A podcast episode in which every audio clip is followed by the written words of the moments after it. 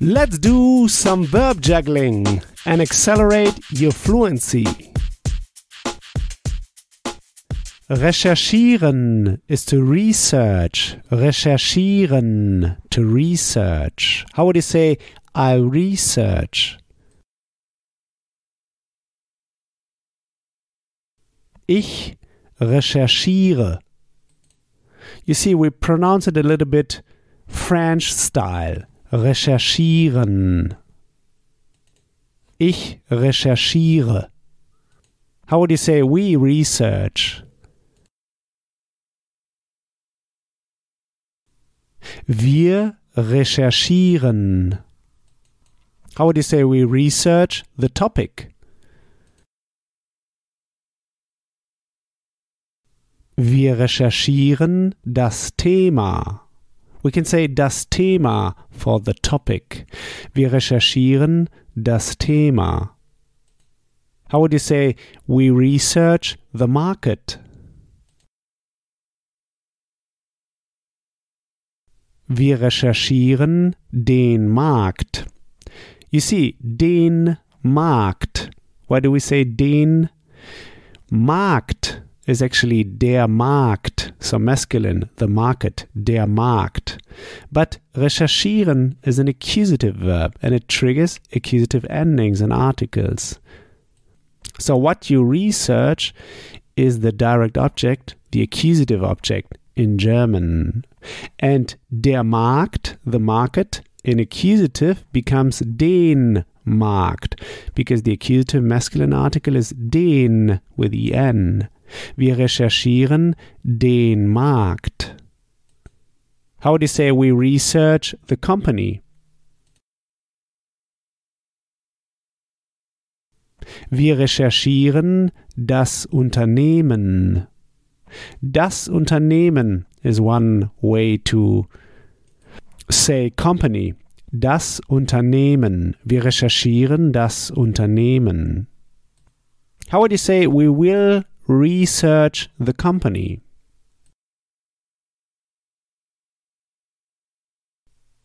Wir werden das Unternehmen recherchieren. You see, we will for the future in German, wir werden. We use the auxiliary verb werden to build the future tense. Wir werden, we will. Wir werden das Unternehmen recherchieren. And now recherchieren is the second verb kicked to the very end. You remember in German when we have two verbs or two parts of verbs, the second one is kicked to the very end. Wir werden das Unternehmen recherchieren. We will research the company. How would you say we will research? Sorry, the pronunciation in English is complicated. We will research the topic. Wir werden das Thema recherchieren. How would you say we will research the market? Wir werden den Markt recherchieren. How would you say we will research the market for you, sir or madam?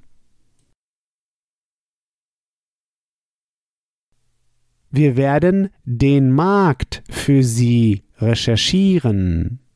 Für Sie, for you, sir or madam, referring, for example, to the client.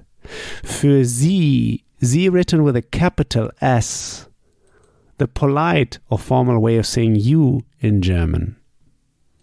You know already, in English, I is important. It's capitalized. In German, you, Sie, you, sir, you, madam, Sie is important, is capitalized. Wir werden den Markt für Sie recherchieren. How would you say, we will research the topic for you, sir? Wir werden das Thema für Sie recherchieren. How would you say, we will research the company for you, madam? Wir werden das Unternehmen für Sie recherchieren. Now let's switch to the informal you. So not you, sir, you, madam, but you, like to a friend. How would you say, we will research the market for you? Wir werden den Markt für dich recherchieren. Für dich. Für is a preposition that will trigger always accusative. So we will need here the accusative pronouns. For you, sir or madam. Für sie. For you, like for a friend. Für dich. How would you say we will research the market for you guys? Wir werden den Markt für euch recherchieren. Für euch, for you guys, referring to several people. Wir werden den Markt für euch recherchieren. How would you say, we will research the topic for you, sir, exactly? Wir werden das Thema für Sie genau recherchieren. Genau, exactly. Wir werden das Thema für Sie genau recherchieren. Exactly or accurately or precisely. How would you say we will research the market for you exactly? Wir werden den Markt für dich genau recherchieren. How would you say we'll research the company for you guys exactly? Wir werden das Unternehmen für euch genau recherchieren. We can also go one step further and say precisely, genauestens, genauestens. How would you say we'll research the company for you guys precisely? Wir werden das Unternehmen für euch genauestens recherchieren. How would you say we'll research the market for you, madam, precisely? Wir werden den Markt für Sie genauestens recherchieren. How would you say in the past? We've researched. Wir haben recherchiert. You see, recherchiert is the participle. Wir haben recherchiert. How would you say we have researched the market? Wir haben den Markt recherchiert. And here the same. Haben is the auxiliary verb to build the past. Wir haben, we have. Now recherchiert, the participle, the second verb is kicked to the very end. Wir haben den Markt recherchiert. How would you say we have researched the company? Wir haben das Unternehmen recherchiert.